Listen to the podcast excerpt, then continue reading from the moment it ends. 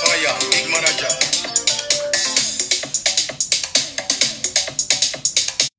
各位听友，大家好，欢迎继续收听阿曼达的节目《世界在你耳边》。今天呢，我们接着跟 Lucy 一起来聊科特迪瓦。嗯，当地有一些什么样的所谓我们说的呃旅游胜地没有？有一个叫那个科特国立文明博物馆，这个很遗憾是我想去的时候，它就是疫情原因关门了。但是网上有很多资料嘛，我也查过，它就是会放很多科蒂科特迪瓦当地出产的那些什么面具啊，或者是呃化石啊，还有一些呃像原来的那些象牙。呃，还有木雕之类的很多的这种工艺品、艺术品，呃，传统的艺术品会在那边展放。呃，这个是莱科特一定要去的一个地方。然后在这个科特国立文明博物馆边上呢，就是我前面说的呃阿迪让 CBD Plato，呃，它里边有这个一个大教堂，呃，然后还有大清真寺，这些都是路过的时候可以顺道去参观的地方。呃，它的建筑也是很大的，所以你路过肯定会看到。呃，在这个 CBD 有那么大的教堂，那么大的清真寺，我感觉还是挺震撼的。呃，此外呢，它还有一个那个艺术品村，就是像前面说的，呃，科特国立文明博物馆里边，它不是会呃摆很多那种古董。呃，面具啊，木雕啊，呃之类的。但是像那个艺术品里，艺术品村里，你也可以买到同款仿制品，或者是就是年代没有那么久远的那些艺术品，呃，工艺品。然后，而且这边的这边。提到艺术品村，就要提到当地人的一个性格。嗯，呃，我没有去过那么多非洲的国家，但是有很多身边的朋友，他们是老非洲，就是去过无数个非洲的国家，都说科特迪瓦人是真的是性格很温顺、很温厚的。就基本上你看着他们好像不是很容易动气。如果你在街上看到很容易动气的，很有可能不是科特迪瓦当地人，就真的是性格很温和的，然后说话呃很轻柔、很慢。很有礼貌，然后他们说法语的话，那些法语的那个礼貌用词啊，也是随时都会说。然后街上你看他们坐公交的呃地方，然后都是排队排的特别好，一个一个人当中好像就是隔了零点五米一米这样很整齐的排队的。呃，然后包括像这个艺艺术品村，像我们去有一些地方购物嘛，可能会强买强卖，但是这个艺术品村就是。呃，平时人不是很多，但他也绝对不会强买强卖，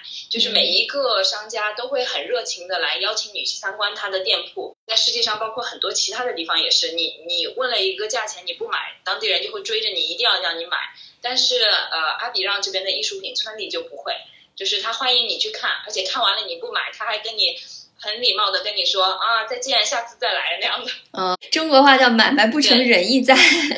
当然也是很好买的，我们每一次都会去买一堆，呃，然后有这种当地的木雕，他就把呃基本上这个当地所有的职业全部会做成木雕，像我们我们买了一个工程师的各种不足的面具，呃，它有做成冰箱贴啊，或者是做成装饰品。再说的远一点，好像你也去了海边是吧？然后我看你还提了在什么地方可以看野生河马。地的一个河流，呃，然后离阿比让开过去大概呃一个半小时两个小时吧。当时我去的时候，呃，是我老公他网上联系了一个当地的向导，所以我当时以为是一个旅行团，就是那种呃组织的很好的那种旅行团，然后有什么大巴带我们去。当然我们是自己开车到他那个地方叫 T A 三类，嗯，呃 T A 三类，然后我们开过去之后，我以为是会有大巴。带我们去坐那种呃观光船去看河马，但其实之之后就是我们直接车开到一个度假村，然后呢集合之后又是我们自己的船开到一个香蕉种植园的一个路口，然后呢大家就一起呃穿越这个香蕉种植园，当然还挺有意思的，因为我之前没有看过香蕉种。种植园嘛，就看到它旁边的香蕉种的时候还把它塑料袋套起来催熟，然后呃另外一边就是不是种植园的地方，就是到处都是有很多什么木瓜呀、百香果啊这种树，呃所以真的是非洲撒撒哈拉以南非洲很多地方，呃土地很肥沃，呃随便就是到森林里边就有很多果子吃的那种感觉，然后穿过这个香蕉种植园呢，到了一个湖泊，再看到停了几条。非常细长的那种当地人就是用当地的木头建的小舟，嗯呃，然后有几个那个当地的村民就是临时被叫过来来划船。当时去的时候我就有点惊了，因为我孩子也在，嗯然后他是呃他是没有那个救生衣的，我有点犹豫要不要下那个船，你知道吗？然后我老公跟我说他是在那个呃法国的旅行指南上看到的，这个人是 当地很有名的一个向导，他也是经常组织这个活动，是安全性没有问题的。为什么我会那么紧张呢？是因为大家知道，在非洲，呃，致死率最高的动物其实不是什么呃什么狮子啊，或者是豹子这种呃我们想的比较凶凶残的动物，嗯其实呢是河马，因为嗯。河马这个动物是非常羞涩的，它不喜欢别人来侵占他的领地。如果呢有陌生人或者是陌生的其他的动物离他太近的话，他就会去把人家轰走，甚至他一暴怒就会给他踩死啊或者撞死之类的，呃，造成的那个人员伤亡也是很多。去看那个呃野生河马的时候，我们就一直说远一点就可以，远一点就可以，我们的相机的那个镜头足够能够拍到就 OK。嗯呃，然后我们就大概是二三十米嗯，离那个河马群这个距离，哦，还是个河马群啊！我觉得真的很危险，对，看一个河马群就是一家子，他们哦，就在那边戏水。河马的皮肤它是呃没有办法承受干旱嘛，它会裂开来。所以他就一天要花很多的时间浸在水里或者泥里，呃，然后他们那个时候就在沐浴、在洗澡、在玩耍，我们就隔了大概二三十米，呃，完全就一动不敢动，一声都不敢出那样，就赶快拿出照相机拍照，拍完了就跟船家说可以了，我们就走吧那样。呃，但是真的是觉得好开心啊！就到最后的时候，我们发现那个河马就发现我们了，啊他们就有一点警觉，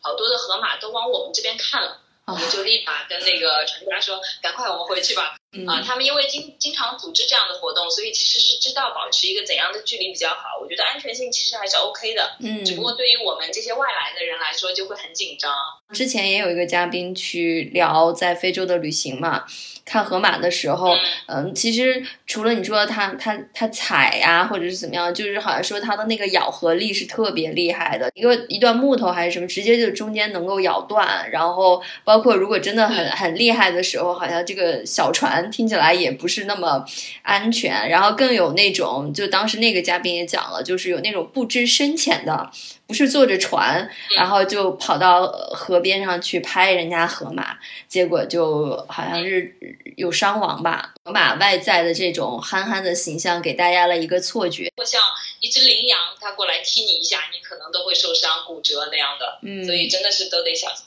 普遍印象中，非洲就是动物多的。那在科特迪瓦，除了这个河马之外，嗯，有没有一些特殊的小动物？它这边有几个那个国家呃公园，但是因为它离阿比让相对有点远，我们暂时还没有去过。其中有一两个还是那个联合国世界自然遗产。嗯呃，它的动物不能算种类很多，没有这种就是像肯尼亚、坦桑尼亚那么多。呃，它主要还是因为之前盗猎的原因，没有做好好的保护，所以现在很多很珍贵的动物都没有了。呃，但是呢，像这种什么呃鳄鱼啊、那个河马呀、呃野牛啊之类的，呃这种还有大象这种之类的，还是可以看到的。不知道是不是刚刚断电了还是怎么的？对，那个电流不是很稳定吧？哦，然后它就会经常触发那个备用的发电组来启动，然后它电流一恢复了，备用的发电组又在呃暂停之类的，每天都有那么几次。这就是那个美好生活里的一点小烦恼。我先补充一下，就是刚刚那个河马那个地方吧。呃，看完河马之后呢，当地还可以去参加一呃参观一个呃种植园，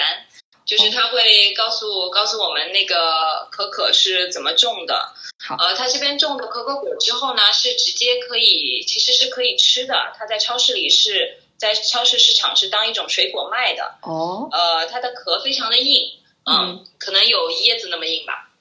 把它打开之后呢，颜色和味道都有点像山竹，像山竹一样的那层瓤吃掉之后，当中的那个呃核儿就是晒干了，把它做成那个可可，从酸酸甜甜的变成这种有点苦涩的这个呃可可当中这个转变。还是挺有意思的。哦，所以其实我们说的可可是一个叫可可的水果里面的那个核儿那部分。在呃发酵，然后再研磨，有各种各样的步骤，然后就变成我们吃的这个巧克力了。那当地你是不是吃巧克力会比较方便呀？我感觉当地人吃巧克力不多，因为这边天气太热了。哦，然后很多人家里如果就是没有空调、没有冰箱的话，那个巧克力就是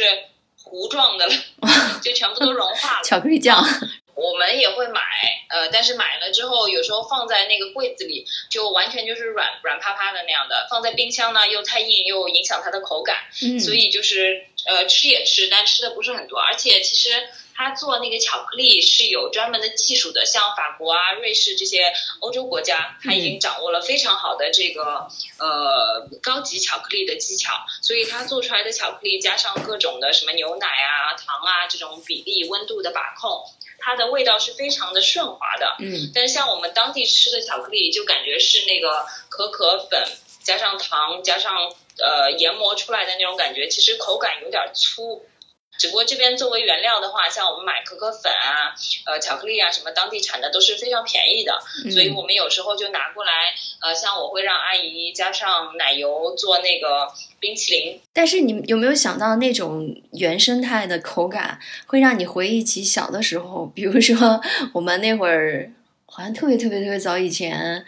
就用代可可脂吧，就中国的那种巧克力的感觉。那倒不会，因为这边的是真的可可嘛，哦、所以它的口感虽然粗，但你能吃出来那种呃苦涩的那种，嗯、然后它磨的那个细腻度会不够，但是它肯定是那种真的可可的味道，跟那个代可可脂假的可可的味道还是不一样。假的那个就是